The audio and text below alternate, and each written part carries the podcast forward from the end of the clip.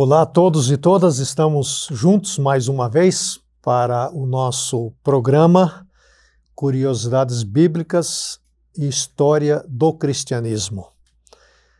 Este é um programa realizado pela Faculdade Teológica Sul-Americana e nós estamos revendo aí toda essa história desde os princípios aí da igreja primitiva já temos vários programas gravados e eu queria sugerir que você, num momento de folga aí, de tranquilidade, pudesse eh, ver ou rever estes programas.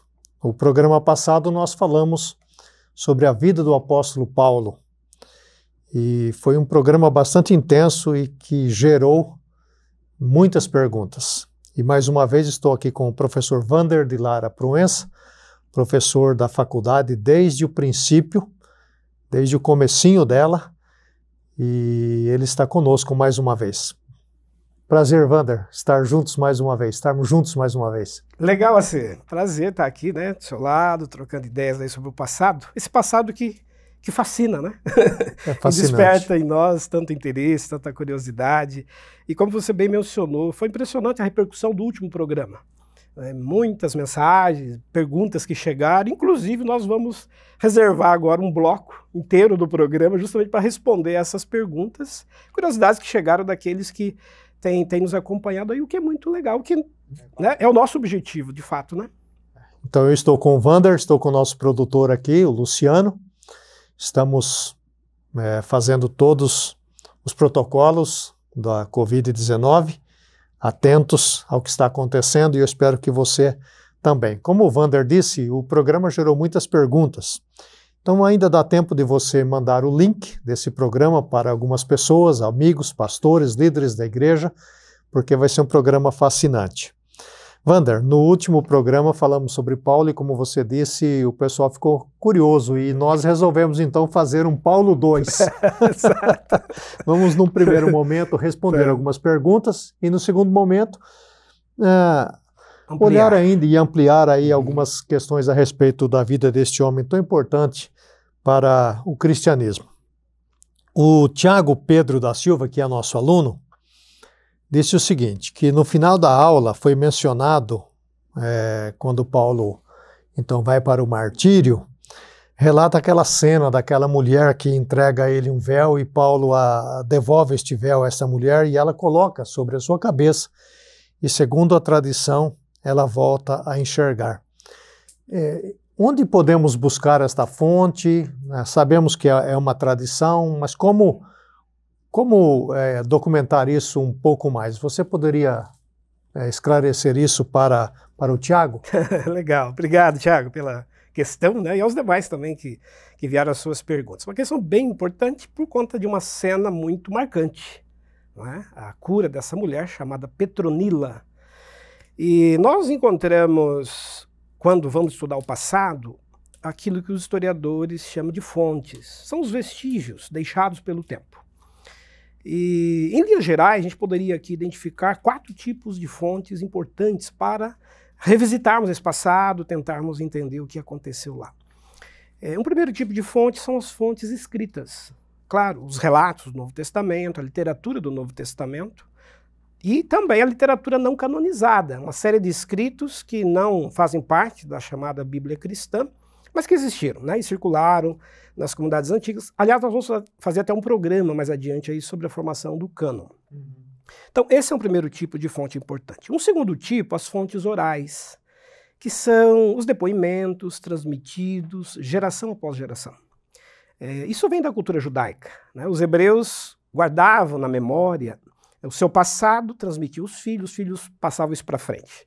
Então, o cristianismo antigo também por ser um movimento religioso que é bastante apegado à oralidade. O berço é no, no judaísmo, né? Exatamente. E também uh, os escritos eram muito caros, assim. Uhum. Papiro, pergaminho, são materiais sofisticados e caríssimos. Então, para você fazer uma cópia, escrever algo, era muito oneroso. Então, uma das formas era preservar o ensinamento pela oralidade. E muitas coisas e muitos relatos chegaram até nós né, transpuseram o tempo e chegaram até nós por meio dessa tradição oral. É, um terceiro tipo de fonte são as fontes materiais, que são aqueles objetos encontrados do passado. E aí entra a arqueologia, que é uma ciência que estuda o passado e que vai em busca desses artefatos, né, desses objetos. Uma pintura, um objeto utilizado pela igreja, né, um elemento simbólico que foi encontrado. Por exemplo, os famosos cemitérios, as catacumbas cristãs, onde os cristãos se reuniam para fazer né, seus cultos, suas, suas reuniões é, foram lugares de inscrições, de pinturas, de muitas mensagens que foram preservadas ali, que agora os pesquisadores vão lá. E até hoje ainda estão descobrindo coisas. Estão descobrindo. É uma constante descoberta. Né? O século XX, por exemplo, revelou os manuscritos do Mar Morto, que nós já uhum. estudamos aqui em programas anteriores. Né? O achado arqueológico lá de 1947, revelando coisas impressionantes sobre o cristianismo primitivo, o judaísmo. É, o próprio Evangelho de Tomé, encontrado no Egito em 1945, enfim. Então, permanentemente aparecem vestígios desse passado. E cada vez que isso acontece, os historiadores, os pesquisadores das ciências que estudam o passado vão, então, tentar juntar mais uma peça nesse mosaico. Traz mais luz ao passado, né? Exatamente. E, por fim, um último tipo de, de fonte importante vem dos escritos de Eusébio. Eusébio de Cesareia, que foi um autor do século IV, que escreveu uh, a chamada Primeira História Eclesiástica. Tem um livro, inclusive, com esse nome, História Eclesiástica. Eusébio fez muitas pesquisas numa biblioteca famosa que existia em Cesareia, na região marítima da Palestina. Uma biblioteca com 30 mil né, registros, manuscritos, documentos. E o que, que Eusébio fez de importante? Ele compilou, né? ele pesquisou cartas, é, pequenos registros, materiais que os cristãos primitivos utilizavam. Ele coletou também alguns depoimentos, ele ouviu pessoas, e ele sintetizou isso nesse livro, História Eclesiástica. Então eu recomendaria aí ao Tiago, né, para tentar ampliar um pouquinho a sua pesquisa sobre esse assunto, pesquisar Eusébio de Cesareia, é um autor disponível, está na internet, a gente tem isso também em língua portuguesa. Claro, Eusébio às vezes recebe uma certa crítica porque ele escreve fazendo apologia. Ele defende o cristianismo, ele defende a religião porque ele era cristão. Ele era bispo, inclusive, né? Mas a importância dele é enorme para a história, porque ele esteve muito perto dos objetos, ele esteve em lugares e fez um trabalho de coleta né, de campo muito impressionante. Depois, quando vieram as perseguições, territórios cristãos foram tomados por muçulmanos, esses objetos foram né, preservados em muitos lugares por conta também desse trabalho de Eusébio, porque se sabia onde é que estavam esses objetos. Uhum. Então, encerrando aí a resposta ao Tiago, é, essa cena, por exemplo, da, da mulher que é curada no momento do martírio de Paulo, ela foi retratada numa pintura do século IV. Foi encontrada uma pintura do século IV é, mostrando em etapas a, a figura de Petronila, né, se aproximando de Paulo, entregando a ele o véu, e, em seguida Paulo agradece, devolve o véu para ela, ela coloca sobre os olhos e passa a enxergar. Né. Essa peça né? É um afresco, é um tipo de pintura que hoje está guardado no Museu do Vaticano. Então, é uma preciosidade do século IV que retrata então essa cena que nós acabamos de, de citar aí. Vander, outra curiosidade a respeito de Paulo, porque ele não fala nada sobre isso, ou pelo menos não dá indícios, né? A gente sabe um pouco da família dele, nós já citamos isso no programa anterior, mas era a respeito da, dele mesmo, da sua família. Ele era casado, ele constituiu família. O que, que nós podemos dizer sobre isso? Sim. É, muito já se especulou sobre isso, se Paulo era viúvo, né? era separado, né? que a mulher o abandonou depois que ele se converteu, enfim, há uma série de debates sobre isso. Mas, assim, em linhas gerais, as hipóteses mais aceitas é que Paulo fosse realmente solteiro. Vamos recordar que aos 18 anos ele deixa Tarsis, vai para Jerusalém estudar, como a gente viu nos programas anteriores. Ele morava com a sua irmã, que era casada e residia em Jerusalém. Ele era um estudante. Aos 28 anos ele se converte. Aí vai ter aquele período né, de 13 ou 14 anos de preparação até iniciar a sua vida é, religiosa e missionária. E, e, tem uma passagem em Coríntios, 1 Coríntios 7, 7, em que ele fala acerca da sua condição de vida. E ele diz assim: Mas digo aos não casados e aos viúvos que é bom para eles que permanecessem como eu vivo. Então está falando para viúvos né, e não casados, uhum. que vivessem como ele vive. Mas se alguém quisesse se casar, que assim. Né, vivesse sozinho. Né? Vivesse sozinho. E, e um detalhe interessante nesse texto: Paulo menciona aí a ideia de celibato como um dom. Ele usa a palavra dom, inclusive. Nem todos têm esse dom. Então, no cristianismo antigo, a ideia de celibato é, passa também por essa ideia do chamado religioso, da vocação religiosa. É, os essênios faziam isso lá no deserto. Os profetas essênios, como foi o caso de João Batista, não, eles não se casavam. Jesus também não se casou, né? E, e Paulo parece seguir essa mesma é, tradição, tradição e vocação. É, não se casar como uma forma de se dedicar exclusivamente ao ministério da pregação. E ele se dedicou, né? Totalmente. Como a gente. E, e, seria muito difícil também, né? Se, ter família. Se casar, né? ter, muito Do difícil. Do jeito Imagine, que o homem né? viajava, né? E foi preso umas cinco, de cinco a sete vezes. Não parava, não né? Parava, então, com esposa, né? filho. Seria muito Seria complicado. muito difícil, muito difícil. Vander, tem um episódio no, no Novo Testamento em relação a Paulo que depende do ponto de vista, né, se chega a uma conclusão ou a outra conclusão. Então, o Elias, o Elias Bispo, que escreveu bastante para nós, viu, Elias, se você estiver vendo novamente aí o programa, né, é, estivemos atentos às suas perguntas e colocações. O Elias Bispo e o Eliezer Costa é, pedem que você fale um pouco sobre ainda esse desentendimento, né, foi muito sério esta separação, eles voltaram a, a, se ver, reataram a amizade ou nunca mais se encontraram, porque tem uma, uma pessoa em comum entre eles que é o João Marcos, né? Então, fale um pouco sobre é, esse episódio, Wander. Entre Paulo e Barnabé. Paulo e Barnabé. Isso. Tá legal, uma boa questão aí, obrigado pelas questões.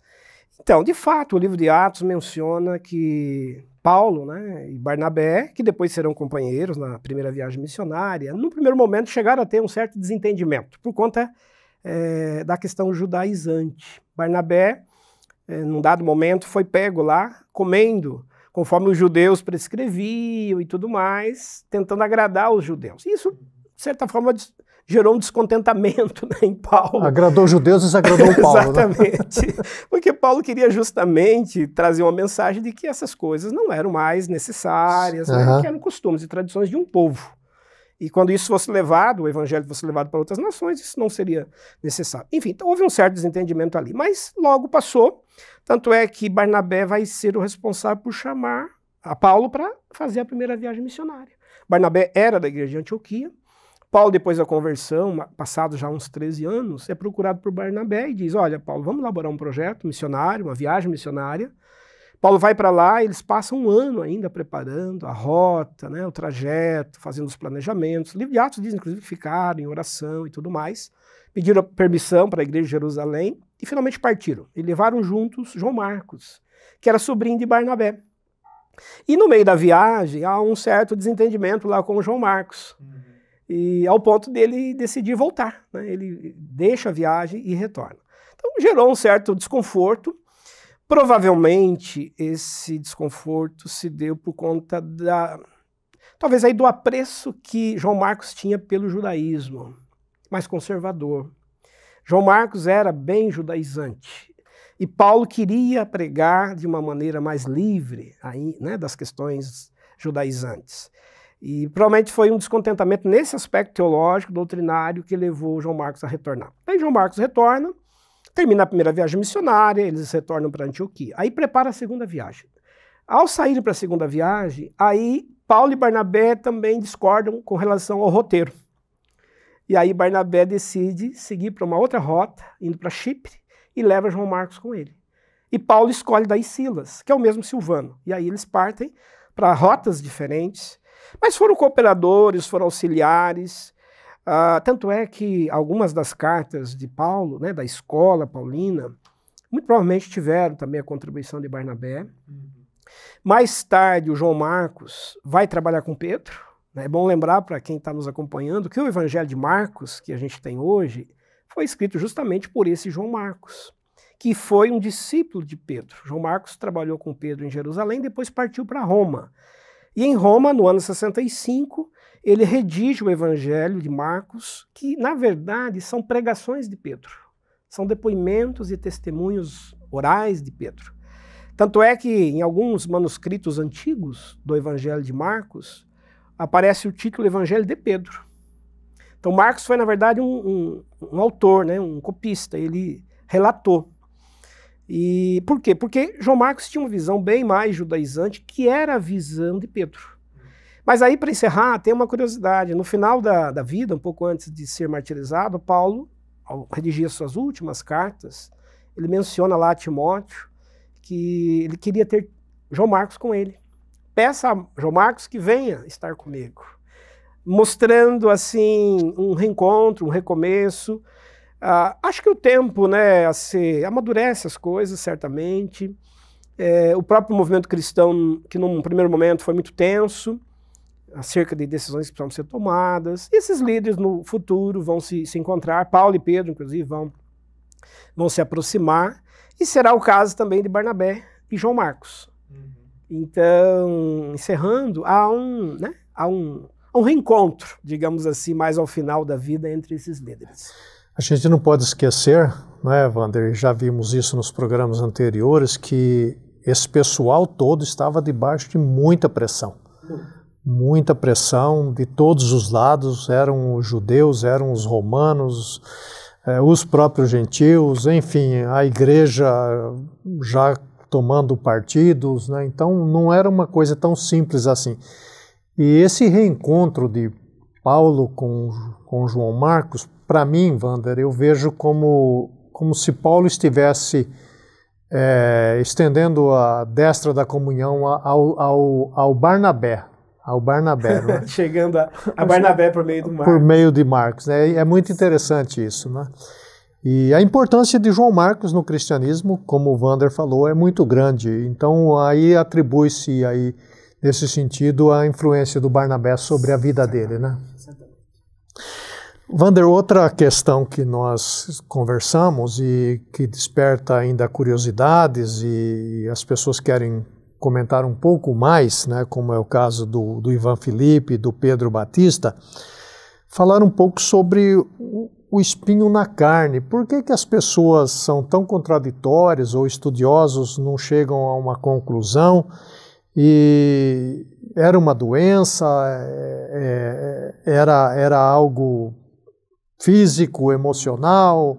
Enfim, fale um pouco mais sobre essa questão do espinho na carne, que virou até um, como nós falamos, uma frase. Sim, né? verdade. Até hoje, né? Até hoje. As pessoas usam essa frase como né, o espinho na carne, né?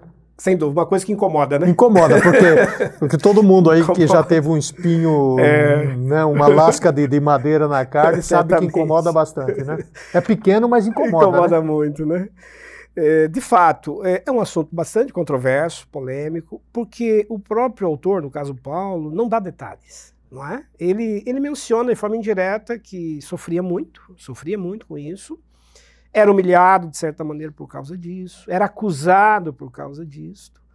E, e, pede a Deus, né? Ele diz: Eu cheguei a orar por três vezes para que Deus me libertasse disso e tudo mais, e sempre a mesma resposta divina, né? A minha graça te basta.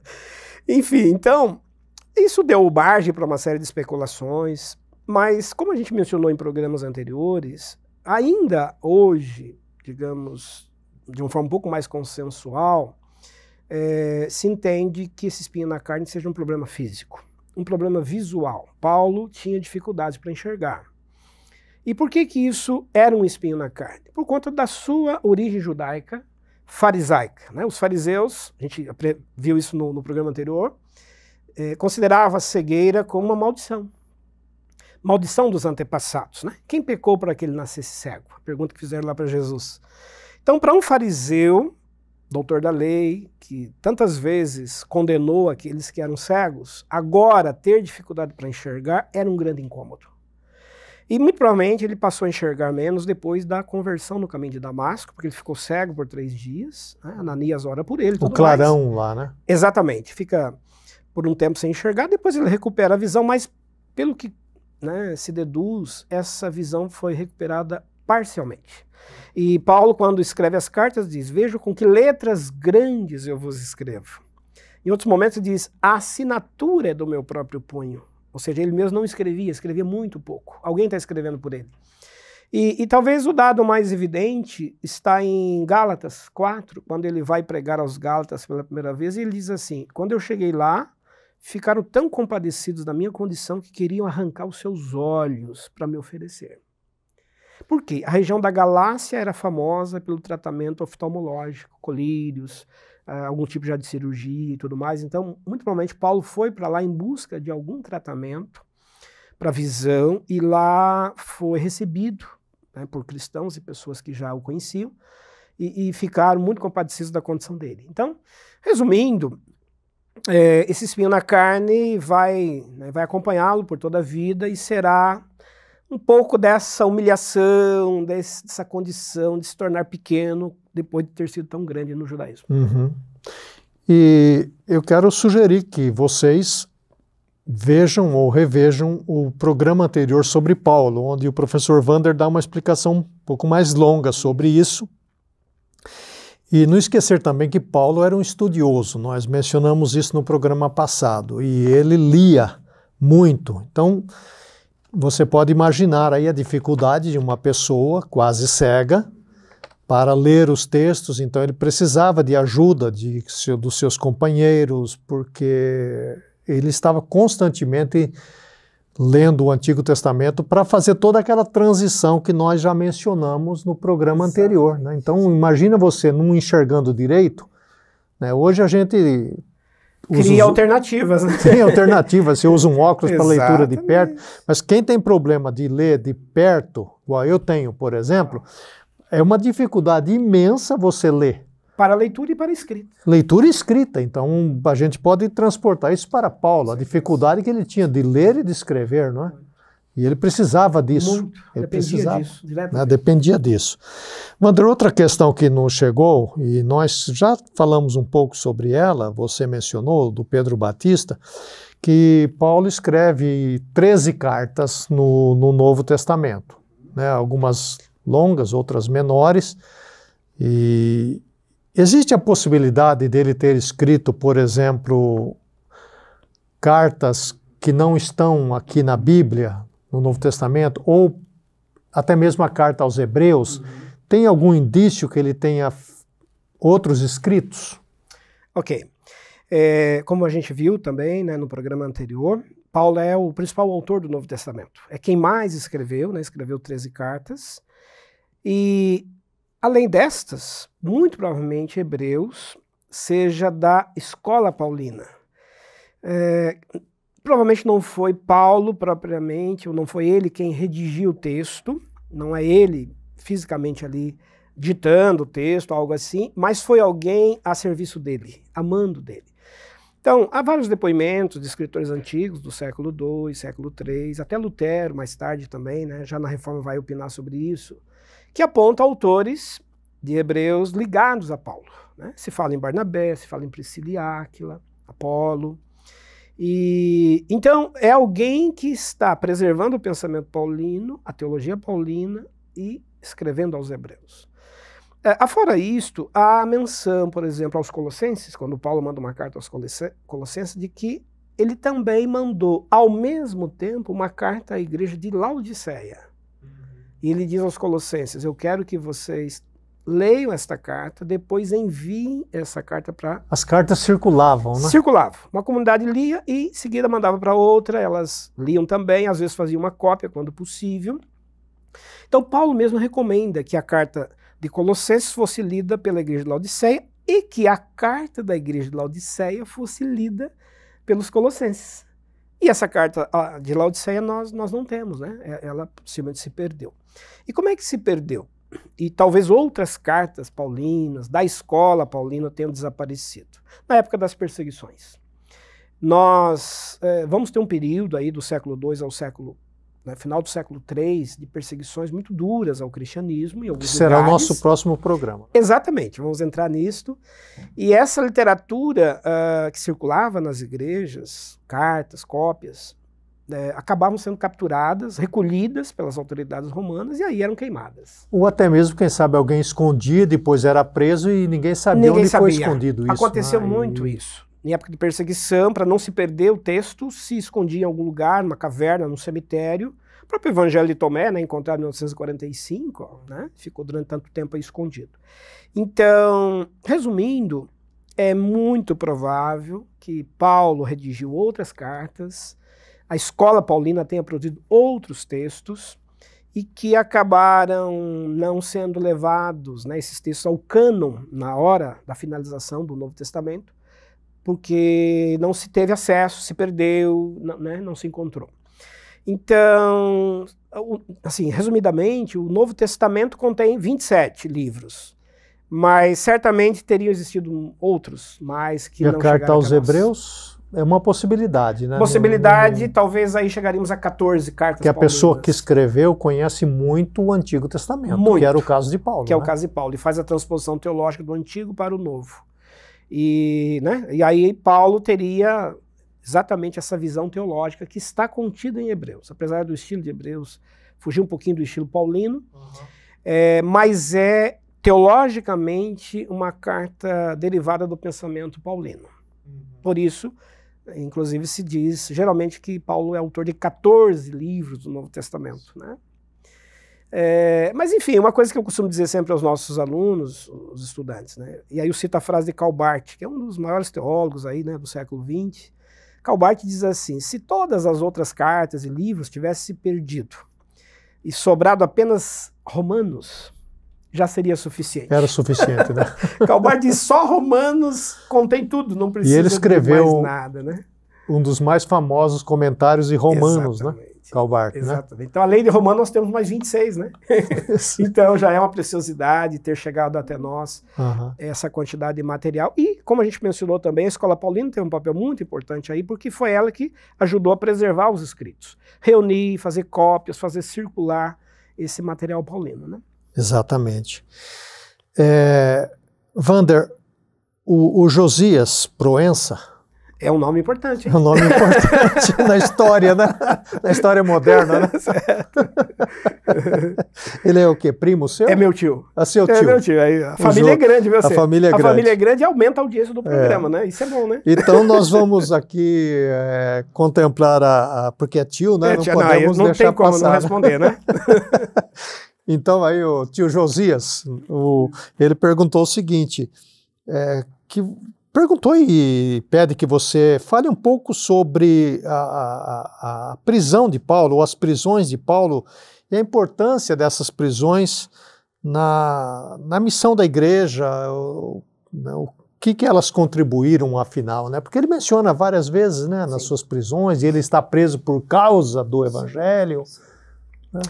Sem dúvida, é um capítulo bem importante da história da, da vida de Paulo. Né? Paulo vai ficar preso a duas grandes prisões pelas quais ele passa. Né? A primeira em Cesareia, do ano 58 ao ano 60, por acusação dos judeus, ficou preso lá e tudo mais. Cesareia era uma cidade importante, né? portuária. Muito né? importante, portuária, é, construída por Herodes, o Grande, que se tornou uma espécie de capital política em homenagem a César, na região marítima da Palestina, dentro do território da Palestina.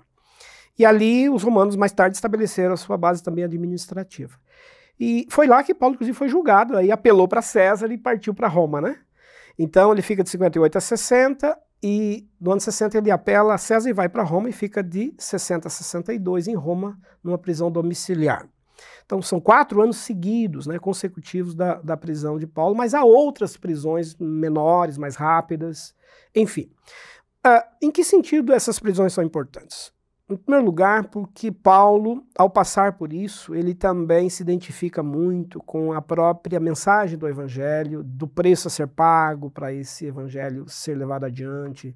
A prisão dele é um testemunho que fortalece quem está solto, está livre. É, puxa vida, ele está disposto a abrir mão de tudo que possuía. Paulo era né, seria um doutor da lei, seria um membro do Sinédrio, seria uma pessoa importante, de uma carreira vencedor e agora está preso, humilhado, junto com pessoas violentas. Então, alguém passar por essa situação e por essa condição, é, só pelo seu gesto de fidelidade já transmite né, uma mensagem aqui e, e nunca, uma, nunca você encontra em Paulo reclamação, lamúria e lamento jamais. pelas prisões, né? Não, não há. Ele diz que ele está cumprindo ali uma missão, um chamado. E aí entra um segundo dado que é muito importante. Quando Paulo está preso, ele faz da prisão né, um gabinete, um lugar estratégico. Primeiro, para escrever cartas. Várias cartas de Paulo são escritas da prisão.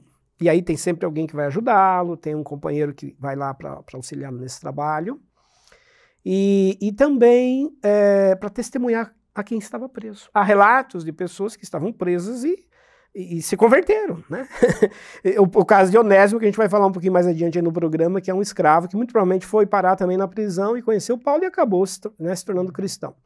E, então, nesse sentido, Paulo, mesmo preso, faz daquele lugar naquele ambiente, uh, um ponto estratégico para poder difundir a mensagem uh, do Evangelho. E também tem o aspecto de, da solidariedade de, de, de dos seus companheiros Sim, e de algumas igrejas muito, para com ele muito. na prisão. Né? Então a gente vê também essa essa é, rede de solidariedade. Essa rede de solidariedade. Né? Não era só dele é. para cá, mas era também desse povo para lá. Sem né? dúvida. Há um, né, um, amparo, uma ajuda, há pessoas que o visitam, que estão muito. A carta que ele escreve aos Filipenses, né, ele menciona isso, né? Sem o dúvida. cuidado da igreja, né? É.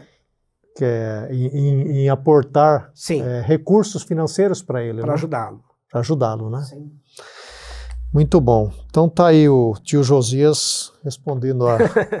respondida a sua pergunta. E temos mais duas, Wander, para encerrar essa parte, porque de fato suscitou né, uma curiosidade imensa por parte do nosso público. Né?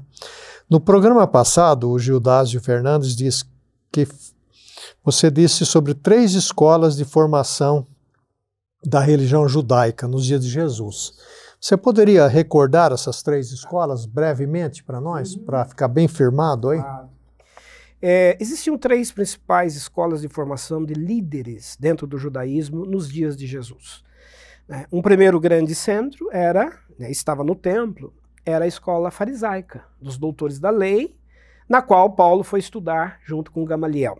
Então, a escola dos fariseus, que formava né, intérpretes, pesquisadores da lei, tradutores, a parte jurídica também é, de Israel. A segunda escola era dos saduceus, que é a escola que formava os sacerdotes, os liturgistas, os músicos, aqueles que cuidavam das cerimônias do templo, aqueles que cuidavam do rito judaico, desde uma circuncisão de uma criança recém-nascida até o sepultamento. É, o templo de Jerusalém é uma grande estrutura, um grande complexo. A vida judaica circundava né, em torno do templo. Então, é, é preciso ter uma formação, um preparo. Então, há uma escola sacerdotal, uma escola de sacerdotes dentro do Templo de Jerusalém, capitaneada pelos saduceus. E uma terceira escola estava no deserto, que é a escola dos essênios, que formava profetas, para onde né, João Batista teria ido na infância.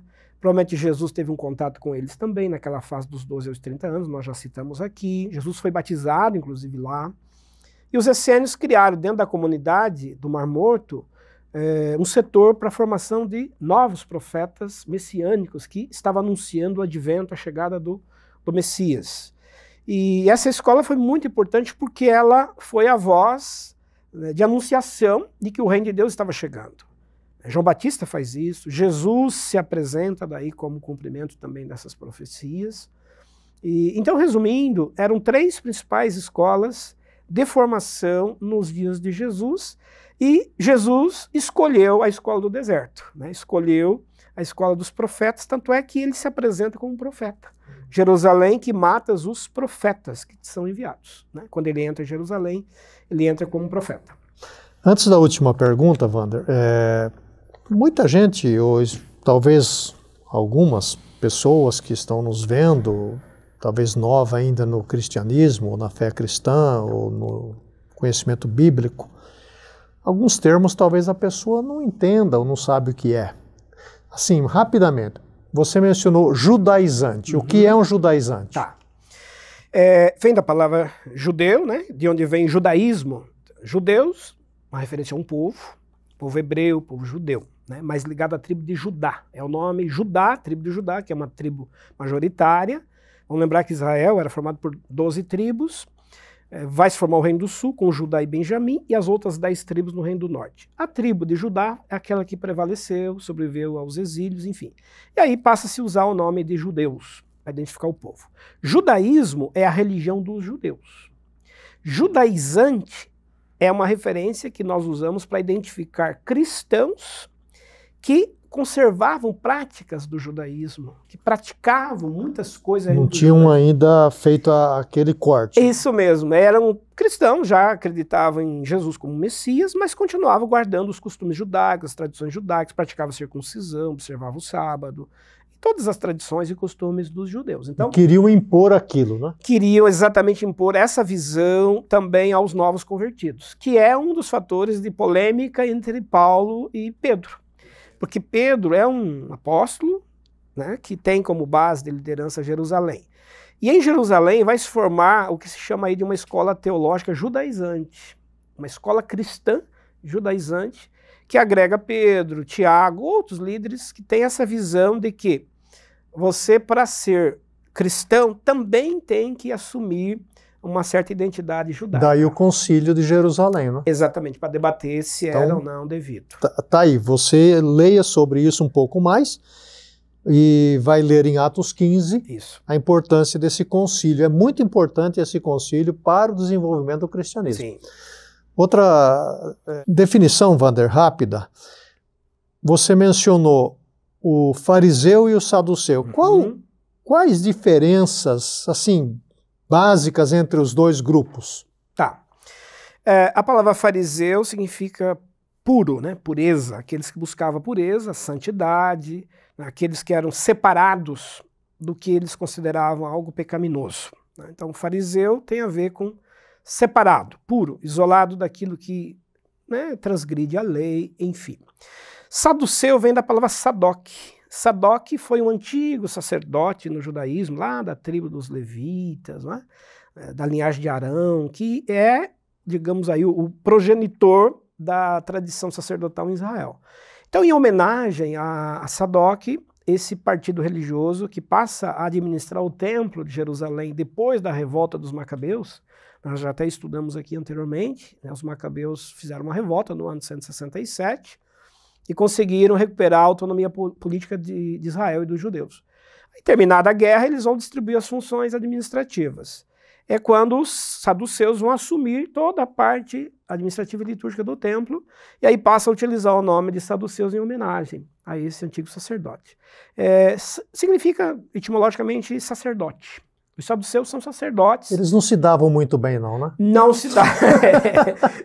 Apesar de ser do mesmo Exatamente. povo, né? E, há, há tensões entre esses grupos, né? Fariseus, saduceus. É... E o Paulo usa isso, né? Usa, Uma certa ocasião, sim, né? A, a, benefício dele, né? Sem dúvida.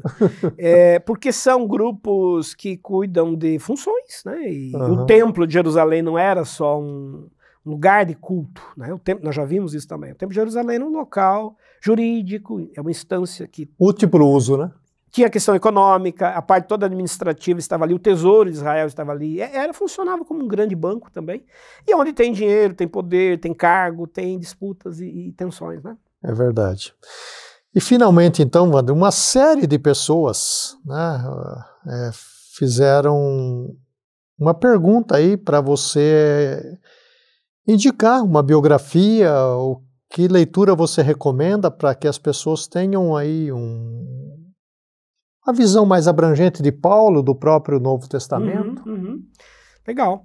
É, tem muito material hoje acessível sobre o Novo Testamento, sobre a vida de Paulo. A própria internet tem muitos artigos, tem sites muito sérios, muito interessantes para né, servir de pesquisa de base para estudos desse passado também no Novo Testamento. Mas assim, em termos de bibliografia, se eu pudesse indicar dois, dois livros bem acessíveis, um deles eu até trouxe aqui, Paulo Apóstolo de Jesus Cristo, do José Comblan, né, um belga que morreu aqui no Brasil, um biblista. Tem esse livro muito interessante, uma linguagem muito acessível. Um livro curto, né? Fácil super acesso. fácil de, de ser lido, pequeno. E está disponível, às vezes a gente acha até na internet, o próprio arquivo.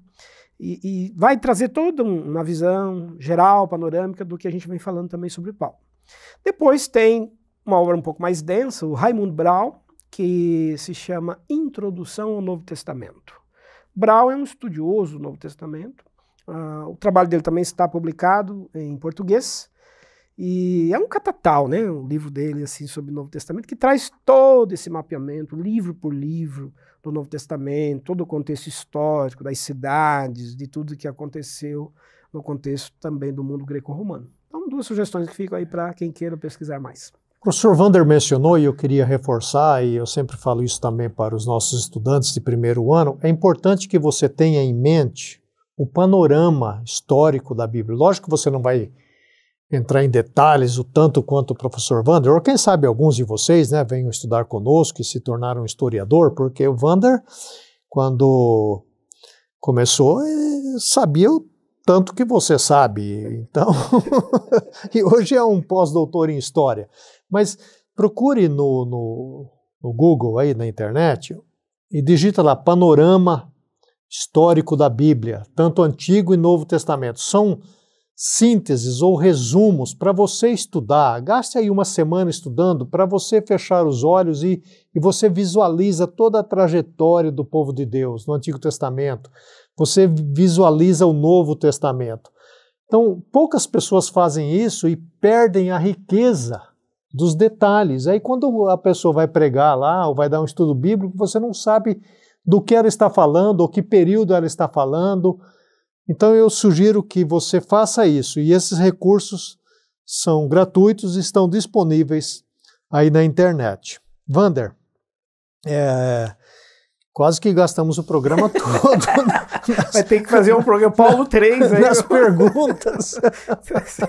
mas, mas foi muito bom e, e, esclareceu bastante. Então vamos a algumas outras questões sobre uhum, Paulo. Uhum. É, diz o texto sagrado que ele realiza três viagens missionárias. Você uhum. mencionou a primeira é. aí e deu uma pincelada da segunda. É, brevemente, Quais viagens são essas e, e uhum. o que, que acontece nesses lugares? Tá. Legal, uma questão bem importante. O livro de Atos traz relatos dessas três viagens. Né? Quem ainda talvez não tenha oportunidade de ler muito sobre isso, está lá em Atos. Então, resumidamente, o que, que acontece? Paulo se converte aos 28 anos de idade. Vai ficar por 13 ou 14 anos ainda se preparando, até que finalmente Barnabé vai procurá-lo. E Barnabé diz: Olha, há um projeto da igreja de Antioquia, de fazer um trabalho missionário, de expandir o, o evangelho, a mensagem para muitos lugares e cidades. E aí ele chama por Paulo, fala, Paulo, venha estar com a gente para elaborar esse trajeto, esse, né, esse projeto, enfim. E aí vai, ele vai para lá e vão ficar durante um ano desenhando as rotas, planejando estrategicamente as cidades que seriam alcançadas, e a igreja lá em oração e tudo mais. Depois eles pedem a aprovação da igreja de Jerusalém e finalmente eles partem para a primeira viagem missionária. Então, como a gente já citou agora há pouco, Paulo, Barnabé e o próprio João Marcos, que foi no início. O que, que eles fizeram de importante nessa primeira viagem missionária? Buscaram os locais onde judeus já estavam estabelecidos. A estratégia foi procurar as sinagogas. Tentar alcançar primeiramente os, os próprios judeus com o anúncio daquele evangelho. E, mas aí eles vão ter surpresas pelo caminho, né? porque quando chega em muitos lugares e sinagogas, os judeus já estavam pre, né, precavidos com relação a Paulo, não vão aceitá-lo em muitos lugares e sinagogas, eles vão ser até expulsos de algumas sinagogas, e aí eles vão corrigindo a rota e resolvem pregar em outras cidades, eh, cidades portuárias, marítimas especialmente, e fazem um trabalho de anunciação muito importante. Então, eles fazem um, um primeiro percurso, uma primeira rota. Essa viagem vai durar aí um período um pouco mais curto, talvez dois ou três anos de, ao todo, né? Eles partiram, depois eles voltaram, refazendo esse caminho.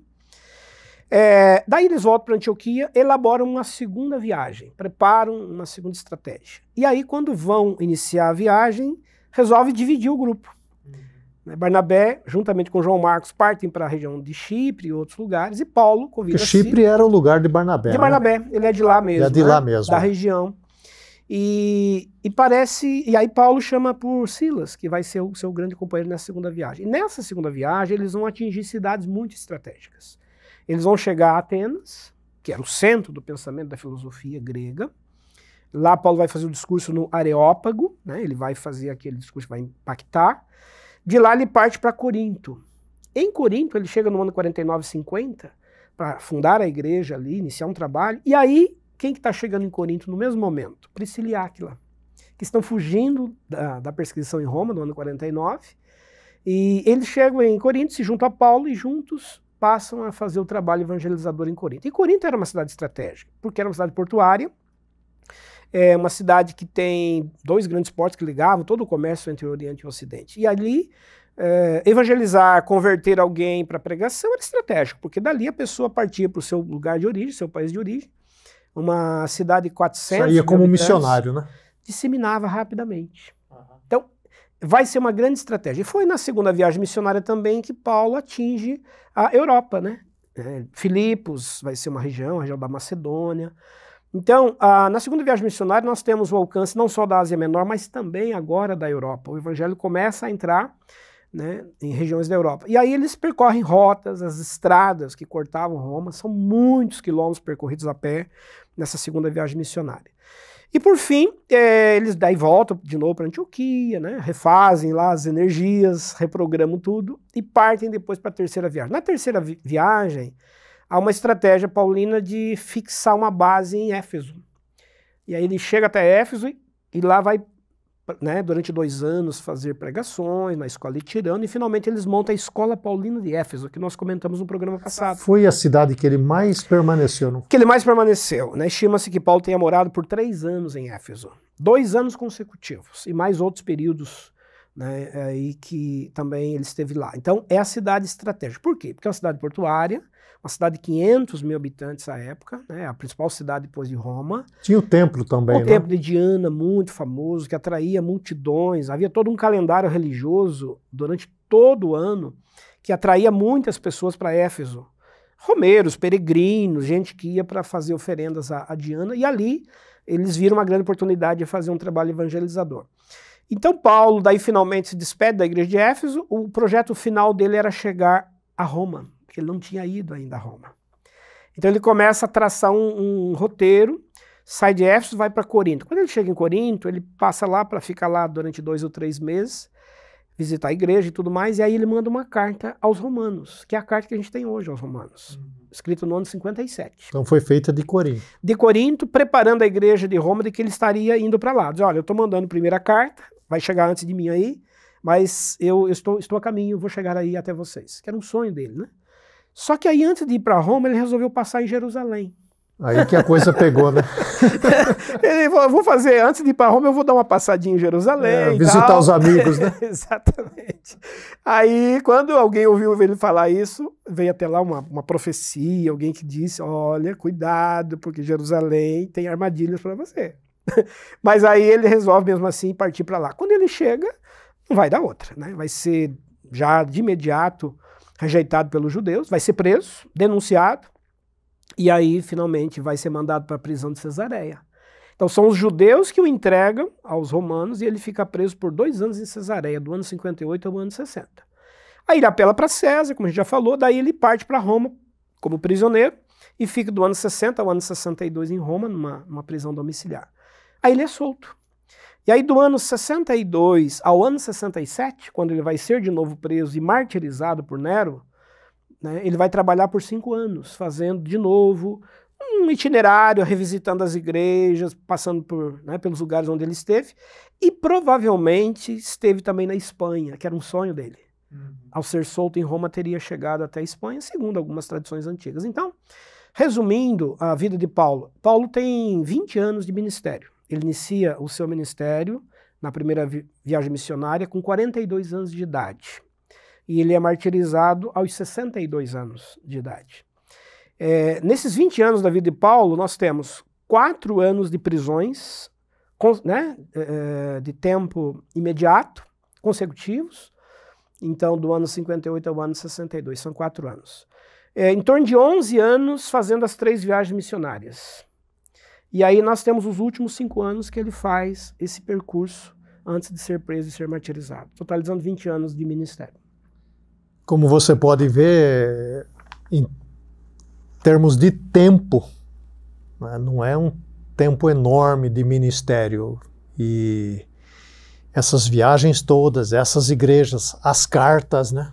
Então o homem era bastante intenso mesmo e comprometido com a causa do evangelho. E uh, hoje você vai sair de férias, vai visitar talvez aí pega o seu carro, vai para o sul ou para o nordeste, vai visitar quatro, cinco cidades, você gasta um tempão fazendo um roteiro. Agora você imagina isso naquele tempo, né? Muito, né? Tudo a pé, por navio. Tudo a pé, navio é, sem recursos, sem recursos, né? Porque a igreja não é, tinha recursos para ficar mandando dinheiro, é. né? E com ameaças é. e perigo, né? E ameaças, né? perseguição, né? ameaças. Nunca sabia prisão, o que ia encontrar, né? Nunca, nunca. É Eles, uma aventura. Era uma aventura enorme e, e, e pessoas então que é, reputavam a vida como nada, como ele mesmo escreve sobre isso, né? Você partia sem saber se voltaria. É. O risco era enorme de o não risco voltar. enorme. Risco enorme. Vander, você já mencionou Corinto, né? A importância de Corinto. Tem duas cartas, né? É, de, de, aos Coríntios, né? É, quais temas despertam as cartas? E por que que Paulo aparentemente, né, assim, é tão duro em, em relação à, à, igreja de Corinto? Como era essa igreja e por que suscita é, essas controvérsias? É, de fato, Corinto é uma cidade desafiadora as cartas aos Coríntios são talvez as mais polêmicas né, do, dos textos paulinos. É onde Paulo mais trava embates, exorta. Né? E por quê? Porque era uma cidade muito plural, cosmopolita, de muitas crenças, costumes, tradições. E aí talvez duas coisas que, por conta do tempo aqui, a gente possa destacar.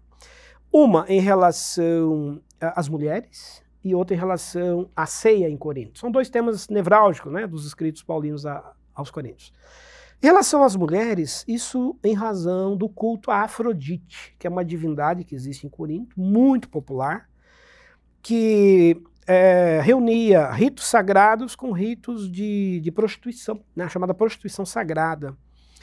E isso causava um impacto cultural local enorme. Existiam mulheres que faziam votos de dedicar um tempo da vida no, no altar de Afrodite, porque se acreditava que as crianças que eram geradas e concebidas nesses ritos seriam crianças sagradas, pequenos demiurgos, pequenos deuses, enfim. E essas mulheres exerciam, primeiro, uma liderança importante no culto de Afrodite. Segundo, tinha um rito de se raspar, por exemplo, todo o cabelo, né, a sacerdotisa, como um voto, de dedicação da vida ali, é, precisava raspar todo o cabelo da cabeça e tudo mais. Então, Paulo, quando recebe é, informações do que está acontecendo na igreja de Corinto, ele vai responder com as cartas para tentar corrigir algumas coisas que culturalmente estavam causando polêmica. Uhum.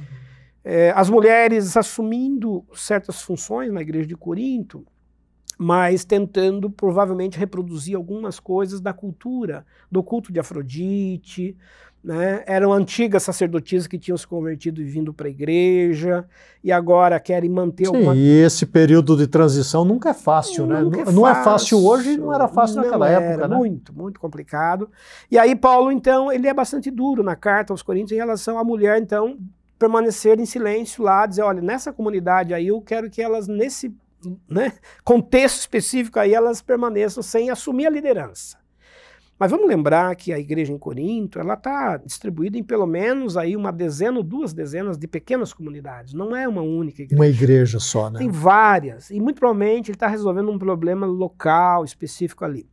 Então, a questão da mulher falar na igreja em Corinto tem a ver com essa questão cultural da, da liderança de Afrodite. E também a questão do cabelo, da mulher usar um véu, se não colocar um véu não, na cabeça, não, né, não pode orar, enfim que tem a ver com esse rito e esse costume das mulheres sacerdotisas que raspavam todo o cabelo. Aí Paulo diz: então deixa o cabelo crescer, ou então use um véu para se diferenciar e alguém não confunda o rito cristão, o culto cristão, com aquilo que está acontecendo na cidade e está causando polêmica. Ele queria tomar esse cuidado, né? Então é uma questão basicamente cultural e local. Tanto é que Paulo não fala nada disso em outras cartas. Ele, pelo contrário, teve mulheres que trabalharam com ele, foram lideranças muito importantes com ele, como a gente falou no programa passado. Em relação aos escravos, que é outro tema muito polêmico e que envolve a ceia em Corinto, é, havia um costume na cidade de fazerem refeições comunitárias, coletivas. As várias corporações de ofício lá, os que trabalhavam no porto, né, os estivadores, as várias. Corinto era uma cidade de várias associações e agremiações profissionais que semanalmente se reuniam para partilhar a comida e o alimento. Pois bem, a igreja em Corinto resolveu adaptar isso para a ceia cristã. E aí eles faziam a ceia em dois momentos. Um primeiro momento que é chamado de ágape, em que todos traziam de casa uma comida, um alimento, peixes, né? pães, outros tipos de comida. Punham sobre a mesa, todos partilhavam e comiam é, nessa primeira parte da liturgia chamada de ágape. Em seguida, depois de um tempo de pregação, cânticos, orações e tudo mais, eles faziam a chamada ceia litúrgica, que era a ceia do pão e do vinho, que é o rito, né? Instituído lá então por eram Jesus. dois momentos, né? Dois momentos. Para o pessoal entender. Né? Exatamente. A ceia realizada em Corinto tinha dois momentos. O ágape, a comida comunitária. Seria hoje um jantar, por exemplo, jantar, um almoço, um banquete, né? um jantar. Banquete. É, isso que as igrejas costumam fazer, né? Isso, um jantar isso. comunitário, um almoço comunitário. Aí depois tem o culto, né? Depois tem o culto e finalmente eles terminavam fazendo essa ceia cristã. Onde é que vai surgir o problema? O problema surge que ah, são dois problemas ligados a isso, na verdade. Muitos estavam chegando para a hora do ágape, da refeição, já um pouco atrasados, e quando chegavam já não tinha mais comida para todos. Ah, outros já tinham exagerado, comido demais, bebido demais. Parece que é um problema universal, né? e, e, né? Ainda hoje, né? Ainda hoje. Ah, hoje né? existente. E, e aí Paulo manda uma carta dizendo: olha, vocês estão, alguns comendo demais, bebendo demais, enquanto outros não têm, né? Estão ficando sem o alimento. E aí ele corrige esse comportamento na carta aos Coríntios. E aí vem um segundo problema. Como eles faziam esse jantar comunitário, eles convidavam gente da cidade, visitantes, pessoas que iam, que iam para o banquete, para o jantar. E que acabavam ficando também para o culto, para o rito cristão, e na hora da ceia acabavam também participando da ceia, do pão e do vinho. Aí Paulo diz: olha, gente, eu sei que tem gente que está participando aí, mas não entende nada ainda do que é isso, não tem noção do que seja. Então é preciso ter cuidado para não comer e não Aí beber. que vem aquela expressão de discernir, discernir né? o corpo. o corpo né? e o que significa. Então, encerrando aqui, Corinto trouxe polêmicas enormes por conta das questões culturais locais que acabaram chegando à igreja e Paulo vai ter que mandar as cartas para resolver essa questão. Tanto é que mais tarde, lá pelo ano 100, a um ano, é, um pouquinho depois do ano 100, a igreja resolve tomar uma decisão de não mais fazer o ágape. Acharam melhor suspender o ágape e deixar só a ceia litúrgica. Só a ceia litúrgica. Bem, você pode entender isso, até hoje é assim, né? As irmãs As que polêmicas, né? a gente faz um jantar, as irmãs lá na cozinha guardam, né? Elas não trazem toda a comida lá para frente, não, porque a turma acaba com tudo, né? É. E você imagina, Quem naquela depois, época, né? né? O povo, povo com fome É. e comunidades cristãs não tinham tantos recursos. E tinha-se ainda a questão do senhor e do escravo lá, né? Que tinha alguns senhores que não estavam querendo se juntar aos escravos, Aos na escravos, né? ceia. Aí ele diz assim: olha, se vocês não sentarem-se juntos à mesa, não é a ceia do Senhor que vocês estão celebrando. Não pode haver distinção entre senhor e escravo. Eu quero de novo ressaltar a importância desses detalhes para você entender o Novo Testamento. Veja bem, não é um negócio tão simples assim, né? Você fala, ah, mas não são todos crentes. Coloque-se no dia de hoje, por exemplo, né? pobres se juntando com ricos para se sentarem e, e compartilharem a comida. Então, os senhores escravos ah, sentando na mesa com os seus escravos, né, que, que imagem isso iria passar para a comunidade? Então, leia mais sobre isso, se intere mais sobre isso, para você entender mais o que é que Paulo está falando, por que ele está falando. E ainda nesse sentido, Wander, de é, costume e contexto da época, nós temos uma cartinha pequena no Novo Testamento atribuída a Paulo, que é a carta a Filemon. E, e ali tem um personagem importante, que é o Onésimo. É, por que essa carta e qual a importância dessa carta? Por que ela está ali, afinal? Se bem que nós vamos falar disso no cânon, né? mas, Uhum. mas uma curiosidade, essa carta a Filemon. Sim, é um dos textos menores do Novo Testamento. Mas tem um, um, um ensinamento precioso demais, especialmente naquele contexto, porque tem a ver com a questão da escravidão. Nós já vimos em aulas anteriores que dois terços da população romana era formada de escravos, basicamente. E o que, que acontece ali? Uh, Onésimo, muito provavelmente, era um escravo de Filemão, que teria fugido da casa do seu senhor, ou por alguma razão abandonou, causou algum prejuízo e foi embora. Ao fugir, ele acabou encontrando Paulo na prisão. E fugiu para muito longe, né? estima-se aí quase mil quilômetros de distância onde Paulo estava preso. E, e, ali na prisão ele conhece Paulo. Talvez Onésimo tenha sido preso e foi conhecer Paulo na prisão, não se sabe ao certo. Fato é que ele é evangelizado por Paulo, se converte à mensagem cristã. E aí Paulo resolve devolvê-lo para Filemão, seu antigo senhor, e diz: Olha, aí eu estou mandando aí o Onésimo, mas vai junto com ele uma pequena carta, vai junto com ele um pequeno bilhete. E nesse bilhete eu estou dizendo que você, Filemão, deve tratar agora o Onésimo como um irmão, não mais como escravo. E aí está a grande mensagem revolucionária do cristianismo antigo. Fazer com que as distinções sociais de senhores de escravos sejam abolidas. Porque o senhor, depois que recapturava um escravo, ele tinha direitos de né, é, imprimir uma série de castigos a esses escravos. Há relato, inclusive, de uma marca física que era colocada na testa desse fugitivo. É, mas aí Paulo diz agora, Onésimo é nosso irmão, ele vai ser tratado como irmão nosso. Então essa é a grande mensagem do cristianismo que Paulo prega e que está presente na carta a Filemão, nessa carta pequena. E está presente até hoje, porque o cristianismo é revolucionário neste sentido que na pessoa de Jesus a gente já não tem mais estas distinções. E seria muito bom a gente é, continuar lendo e relendo a carta a Filemão e aplicar os conceitos de Paulo para os dias de hoje, não é, Wander? Wander, para a gente encerrar o nosso programa sobre Paulo, é... fale da sua própria experiência, visão. O que, que esse homem representa para você, como um pesquisador, como um estudante da Bíblia também, um pastor, um pregador, um historiador? É, fale da sua, da sua impressão de Paulo. O que, que você deixaria para os nossos é, uhum. ouvintes? Tá, isso. Paulo é eu diria, o grande responsável por dar ao cristianismo, ao movimento cristão, a sua identidade, a sua emancipação. Né? Se não fosse Paulo, muito provavelmente o movimento cristão seria um movimento apenas judaizante, um ramo do judaísmo, uma seita judaica, algo desse tipo.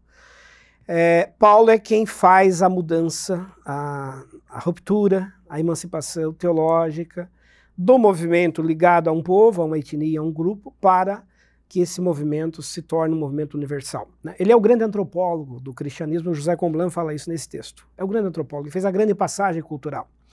Então, resumidamente, ele é o, né, o fator determinante para que o movimento cristão pudesse ser levado à frente e pudesse transpor o tempo e chegar até nós, né? tivesse sobrevivido enquanto organização, tanto é que Paulo vai ser responsável pelas próprias perseguições que depois os romanos vão fazer ao cristianismo. Por quê? Porque os, os romanos começaram a ver que aquele movimento era um movimento revolucionário, perigoso, porque estava mexendo exatamente nos valores daquela sociedade, como você bem colocou. Obrigado, Vander, mais uma vez. E fica aqui o convite que você reveja os nossos programas anteriores, é, compartilhe o nosso link, nosso portal aí no YouTube. E eu quero fazer um convite para você também que vem estudar na Faculdade Teológica Sul-Americana. Nós temos o nosso programa básico de bacharel em teologia, um programa de três anos. Você pode fazer aí da sua casa no horário que é mais conveniente a você. É um programa reconhecido pelo governo brasileiro. Você pode dar sequência depois aos seus estudos com mestrado e eventualmente um doutorado também e ser um historiador como o professor Wander, um teólogo, uma teóloga, um pastor, um missionário, um educador cristão. Nós temos a pós-graduação, temos várias, eh, basta que você entre lá na nossa página. Temos também mestrado profissional agora, uma bênção que Deus nos concedeu. Recentemente, o professor Vander é um dos professores é, deste programa. Então, por favor, visite a nossa página na internet, Faculdade Teológica Sul-Americana, aqui na bela cidade de Londrina. E fique o convite para que você continue nos acompanhando e assim estaremos sempre juntos. E fiquem firmes, fiquem firmes, é, façam os seus melhores e cuidem-se, porque o reino de Deus avança e você é importante no reino de Deus. Até a próxima oportunidade.